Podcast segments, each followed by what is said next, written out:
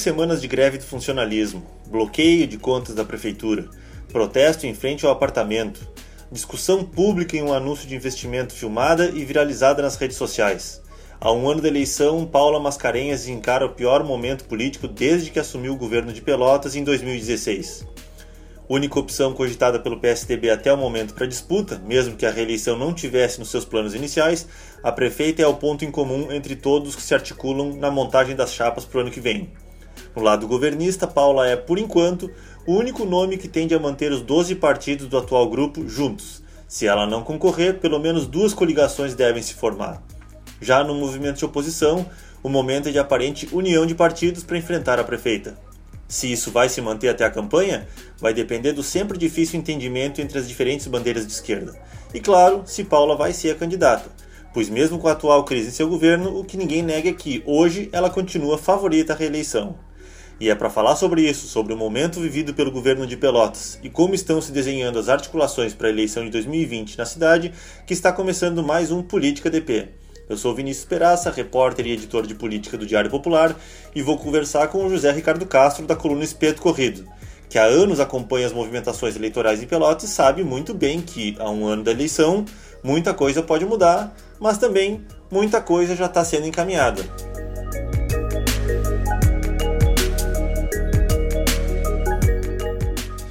Bom, Zé? Como é que tá? Tudo bem, graças a Deus. Alegria estar mais uma vez contigo.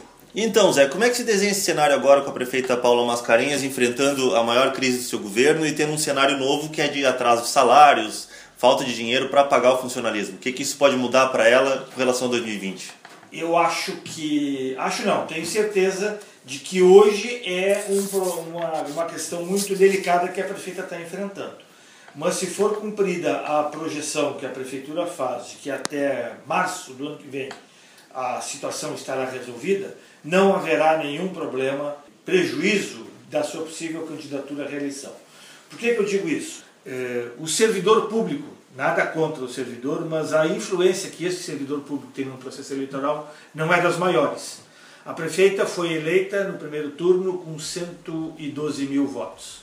Pelotas tem cerca de 9 mil servidores públicos contratados. Se todos os 9 mil servidores votassem, tivessem votado na prefeita, ela teria, arredondando, 100 mil votos na outra eleição. Não faria diferença em termos de vitória. Só que esses votos dos 9 mil são fragmentados.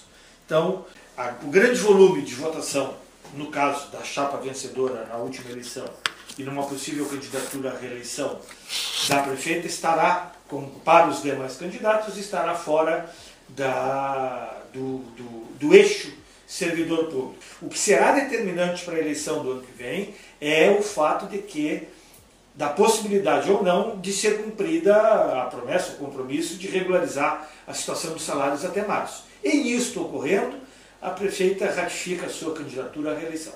Esse desgaste que a prefeita vem enfrentando, embora isso não tenha, como diz, diretamente nos servidores, mas uh, pela primeira vez, por exemplo, a prefeita enfrentou a semana, há pouco mais de duas semanas, um protesto na frente da casa dela. Uh, teve protesto na praça, enfim, Sim. reclamando isso acaba atraindo atenção, vira Sim. notícia, enfim, de uma certa forma passa para a população um certo desgaste. Exatamente. A prefeita no, fez declarações, até tu registrou na tua coluna na, no último evento com o, vereador Edu, com o governador Eduardo Leite aqui, falando que estão passando por um momento difícil, mas fazendo o que precisa ser feito, enfim. E isso também tu acha que, que, que vai ser esperado a partir do momento que colocar os salários em dia, não, não se reflete no resto da população? Para a população, concordo contigo, ao desgaste, né? Pelotas nunca, nunca antes na história de Pelotas houve, né? não, já houve, perdão, aos nossos ouvintes e leitores, já houve atraso, já houve parcelamento, já houve aumento zero, Anselmo, Marrone né? e outros prefeitos que, tiveram essa, também essa situação. Mas não é o fator determinante para a grande população, realmente não é, não é o o caminho por Tu acha que episódios como, por exemplo, aquela discussão dela lá no Barro Duro com uma moradora que até viralizou, aquele Sim, vídeo é isolado? Isolado. Esse tanque é, é, é momentâneo aquilo ali. Exatamente, eu recebi o Calma. voto popular para tomar decisões. Sim, então não é ameaçando a gente. Eu não estou ameaçando ninguém. Eu não tirar. estou não ameaçando, é assim eu estou dizendo que eu fui eleita para tomar tirar. decisões. E tomou, não, e tu não está tomando decisões. nenhuma decisão, tu está só nos ameaçando desde que tu chegou, porque eu vou tirar a iluminação. E vocês me agredindo desde que eu cheguei. a gente fez projeto para Então eu vou levar as coisas para onde Tem razão a cidadania a população em reclamar, paga imposto, se não paga é cobrado. Né? A democracia permite isso, permite esse diálogo, vamos dizer assim, essa cobrança do cidadão, do eleitor para com a autoridade. Agora também lembrando aquele caso, eu sou um pouquinho já com um pouquinho já com idade, né, 62 anos, acho que em todos os sentidos e em todas as situações o respeito deve ser mantido. Agora chegar uma pessoa para falar ofendendo, agredindo com o dedo em riste, acho que um pouquinho, acho que um pouquinho de respeito também é bom. Uhum.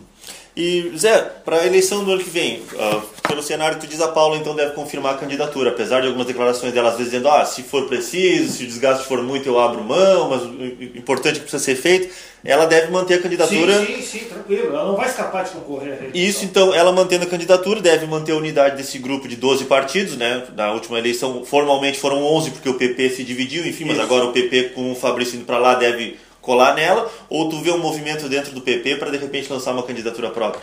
A situação, do, a situação da eleição ano que vem ela começa a ser definida. Já, como tu falou antes, um ano antes a gente já tem um, um, uma, uma, desenho. uma visão, um desenho de que poderá ser. A prefeita Paula concorre à reeleição com no mínimo 10, 11, 12 partidos né, a, a, apoiando. Este, o PSOL, vai buscar um outro nome. Jurandir Silva vai ser candidato a vereador. Vereador, né? né? Ele e a Fernanda para fazer no Tentar fazer uma segunda cadeira, né? Fazer uma segunda cadeira conforme a votação dos dois até uma terceira. O PT vai ter uma divisão breve, breve, breve, breve. Hoje, o nome que o partido tem é o do vereador Ivan Duarte. Mas, mas, há uma indicação, não sei se resolução, do partido em, termo, em nível nacional, de que todos os detentores de cargos eletivos, deputados estaduais, deputados federais, senadores, devem ou poderão concorrer a prefeito de no ano que vem. O que abriria uma brecha para o Marrone. O que, o, que, o que indicaria uma possível candidatura do deputado estadual Fernando Marrone a prefeito. Ele já, eu não, não conversei ainda com ele sobre isso, vou conversar, mas pessoas de dentro do PT já me disseram que o deputado Marrone começa a fazer movimentos para também colocar o seu nome na convenção, nos, nos trâmites legais do PT para concorrer a prefeito o ano que vem. Bueno, então nós teríamos Paula, PT, pessoal com candidatura própria, se fala muito numa possibilidade de coligação para o executivo PDT, PSOL, o PSOL indicando o vice do Am, ambos saindo dessa frente de esquerda com o PT, deixando o PT não, isolado não, não, e eles... Não, não, não vai ter essa frente com o PT, não vai ter. Não vai ter. Não vai ter, porque o PT não, não, não porque o PT não vai abrir mão de ser cabeça de chapa e, o, e o Marcos Cunha provavelmente vai querer vai, ser também, né? Vai ser também, quer dizer, o ego de, de, todos, de todos não permite que eles tenham essa humildade, entre aspas, política partidária e de doação à cidadania, à sua comunidade para trocar. Então, eu acho que o PT vai com candidatura própria, pode haver uma coligação aí PDT-PSOL na majoritária, com o PSOL indicando uma, o vice, um, um vice do, do vereador Marcos Cunha, e o PTB o PTB segue na coligação, e o PP, aliás, eu queria dizer o PP, ele vai, ter, vai viver a mesma situação da eleição de 2016. Vai chegar dividido, o ex-prefeito Fetter Júnior faz movimentos dentro do partido para uma candidatura própria, mas hoje 60%, 70% do diretório está é, vinculado à, a prefeita Paula. Então não vai, vai dividir de novo, como dividiu na eleição, que o Rafael Amaral candidato a vice do, do Anselmo, mas a maioria do partido apoiando a Paula. E quem seria essa candidatura própria do PP que o Fetter faz movimentos? Ele próprio, Fetter? Eu não duvido que ele, que ele seja o nome, mas eu acho que no frigir dos ovos não vai ter essa candidatura própria. Não vai ter, porque o PP. Ele ainda não defende abertamente um nome, ele não, defende que tem uma candidatura, mas não como, um nome. Como aconteceu na eleição anterior, lembra? Todo o movimento que o, que o ex-prefeito liderou, candidatura própria, candidatura própria, deu aquele racha e no final saiu vice do. O PP saiu vice do Anselmo. Hoje, o PP tem de vereador quem na Câmara? Roger Ney. Só o vereador Roger Ney que tem indicativos de não concorrer. Primeiro, pela sua situação pessoal, de, de, de questão de saúde, e segundo, porque o filho, Tauan, deve concorrer a vereador pelo cidadania. Ponto. Ponto 1. Um. Ponto 2. O vereador Roger Ney quer ser o presidente da Câmara o ano que vem. Ponto 3. Em sendo, em sendo presidente da Câmara o ano que vem, ele, em tese, estaria fora da disputa, porque envolve o comando do legislativo, essa coisa toda aqui. Bom, então, quem é que o PP vai ter? O Fetter Júnior vai concorrer de novo? Pode ser. Acho que não concordo, mas, mas eu acho que... A, E o Fabrício, que está indo pro PP, já disse que só concorre se a Paula não se a concorrer. Paula não concorrer. E o Fabrício Tavares já disse, vai, confirma que vai para o Partido Progressista, mas só concorre a prefeito se a prefeita Paula não concorrer à reeleição. É a mesma situação do PL, o antigo PR, PR, uhum. né, Partido da República e tal, com, o- com o que é o líder dele aqui, é o Catarina, Catarina, o secretário sim. Catarina, secretário estadual Catarina, e o nome seria o Longaray para concorrer a prefeito. Se a Se a prefeita Paula não não concorrer. for. Se concorrer, está no grupo da tentativa de reeleição. E nessa fu- função do grupo ainda tem um outro partido que eu acho interessante, Zé, o PSB. O PSB oficialmente é governo, mas o próprio PSB, até dentro da bancada na Câmara, tem um racha. Né? O vereador Toninho participa dos movimentos de esquerda, é em tese oposição. Oposição. Pois é, e o PSB faz parte do grupo do governo.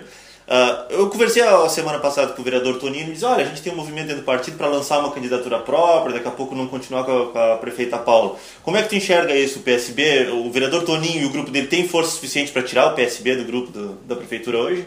Não, mas eu acho que não, eu acho que até pode, eu acho que o PSD é um partido que está com os dias contados em termos de legislativo em Pelotas. Pode ser que eu me engane, mas já indicativos disso aí. E o vereador Toninho entrou no segundo mandato, se não me engano, com a última ou penúltima cadeira.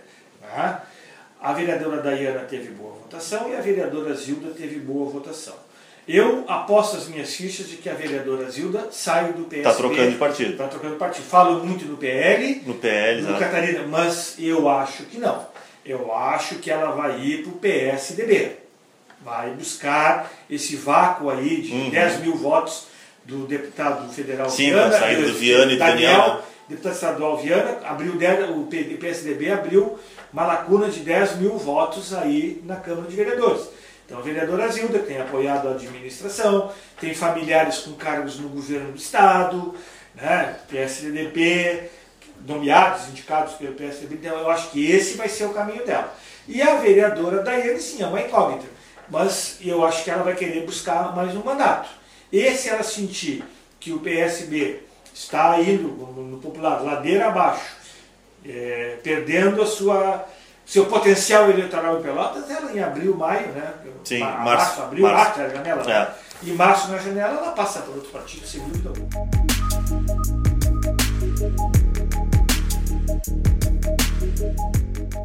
Essas mudanças de partidos, é, agora há pouco a gente comentou a função do. Tu falou do racha do PT. O PT, por exemplo, vai ter uma dificuldade muito grande para manter bancada na Câmara ano que vem, né? Falando sobre a Câmara de Vereadores. Porque o vereador Marcola provavelmente seja expulso, né? Tá um Sim. processo bem encaminhado de expulsão dele aqui no diretório municipal e ele está recorrendo ao estadual, enfim, mas tudo Isso. se encaminha para uma expulsão. E se o vereador Ivan Duarte for candidato a prefeito, é outro que não concorre. que São os dois que têm. acabou. Ah, acaba a bancada. Os dois eleitos hoje não tem mais. A tendência é que o PT possivelmente encolha, né? Porque tem outros nomes fortes hoje para concorrer, além desses dois que têm mandato. É. Quem seriam? Miriam A- Marrone, A jogada. Beto da eu, Z3. eu acho que a jogada da, da- da- da- do PT hoje em Pelotas, ela pode, se pode representar um tiro no pé exatamente em função dessa questão da bancada. Há um movimento forte das lideranças do partido na, para a expulsão do vereador Marcola. Na fria interpretação dos acontecimentos, o vereador Marcola não tem motivo para ser expulso.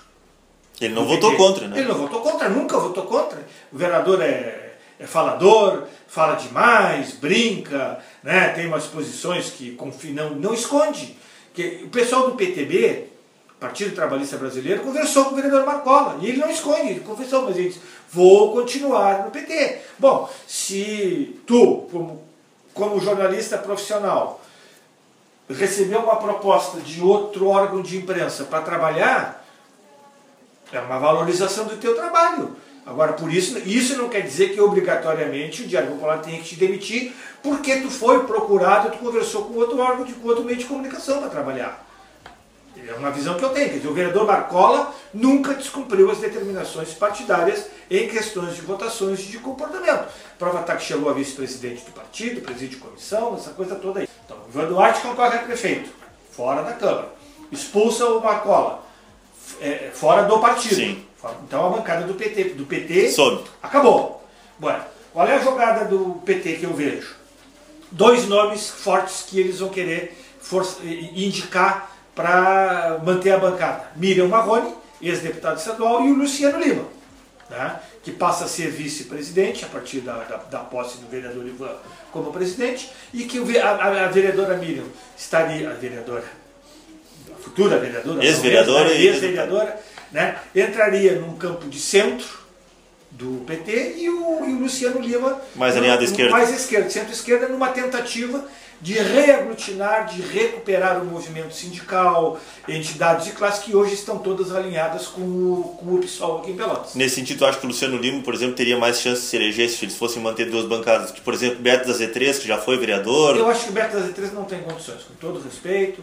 Acho que o tempo dele já, já passou. Hum. Pode ser, né? Daqui a pouco Campanha, campanha eleitoral é campanha eleitoral, mas eu acho que o PT vai apostar as fichas no Luciano e na, e na Miriam. E o PSDB, que tu também comentou, com a, com a saída do, do, deputado federal Daniel da, da Câmara e do, do, deputado estadual Viana, o PSDB perde um número gigante de, de votos. Sim, né? 10 mil, mais ou menos. Provavelmente também encolha, né? Não deve manter a bancada de quatro vereadores, é muito difícil, né? É, é difícil em termos desses votos, mas se houver aglutinação em torno de nomes, né, hoje, os quatro vereadores do PSDB têm condições de ser reeleitos. Tese, são vereadores. Aí agrega, vamos supor, a, a, a, a vereadora Zilda, é nome forte na área rural. Agregado à, candidatura à reeleição da prefeita, pode ser. Então eu acho que o, o PSDB aí, 13, 5, 4 porque agora tem esse cenário novo que não tem coligação, não tem né? Coligação. É cada agora, partido por si. Agora os neguinhos têm que ter voto para. Pois é, porque antes, em tese, tu poderia botar partidos menores para juntar alguns votinhos ali, e mas acabava entrando. e acabou a história. Votava e entrava por aí. Exatamente. Agora não. Agora aí o coeficiente eleitoral de Pelotas é um dos mais altos. O partido tem que ter 8 mil votos, mais ou menos, para confirmar uma cadeira na, na, no Legislativo. Perfeito, então. Obrigado, Zé, por mais esse papo. Até a próxima. Até a próxima.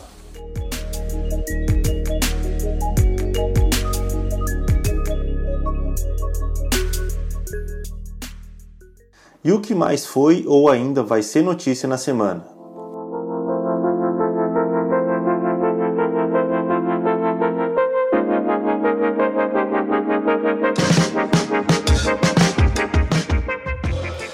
Já que a gente falou bastante sobre a prefeitura, nessa segunda, dia 21, foram pagos os salários da última fatia do funcionalismo de Pelotas que estava com atraso desde o dia 7. Os depósitos foram feitos porque a Justiça ordenou o bloqueio das contas do município, usando 9 milhões e meio do fundo previdenciário para colocar a folha em dia. Com a quitação da folha, a tendência é que nos próximos dias chegue à Câmara de Vereadores o pacote de projetos que a prefeita Paula defende como solução para a crise financeira. Cobrança pela iluminação pública, mudanças nos salários de professores e técnicos, alterações nas carreiras dos municipários e na Previdência são alguns dos pontos a serem discutidos.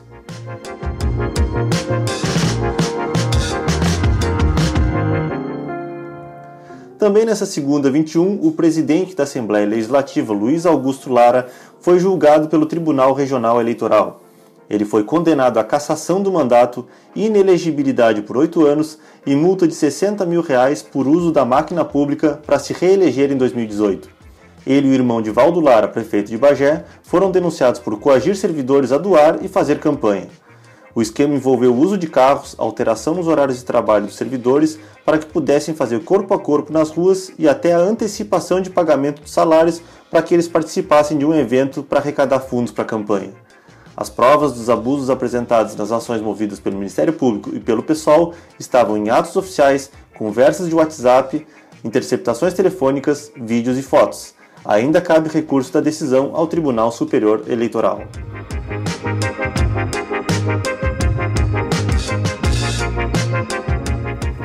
Na política nacional, embora seja cada vez mais difícil prever a confusão da semana, a tendência é de novos desdobramentos na briga interna do PSL.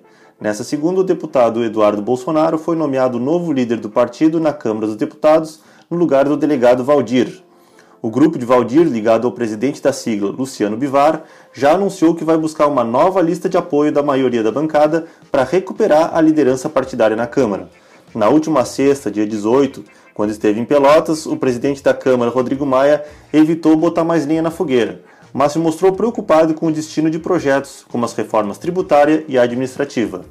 Maia disse esperar que as confusões dos últimos dias sirvam para que o presidente, seu entorno e o PSL possam refletir sobre o acontecido.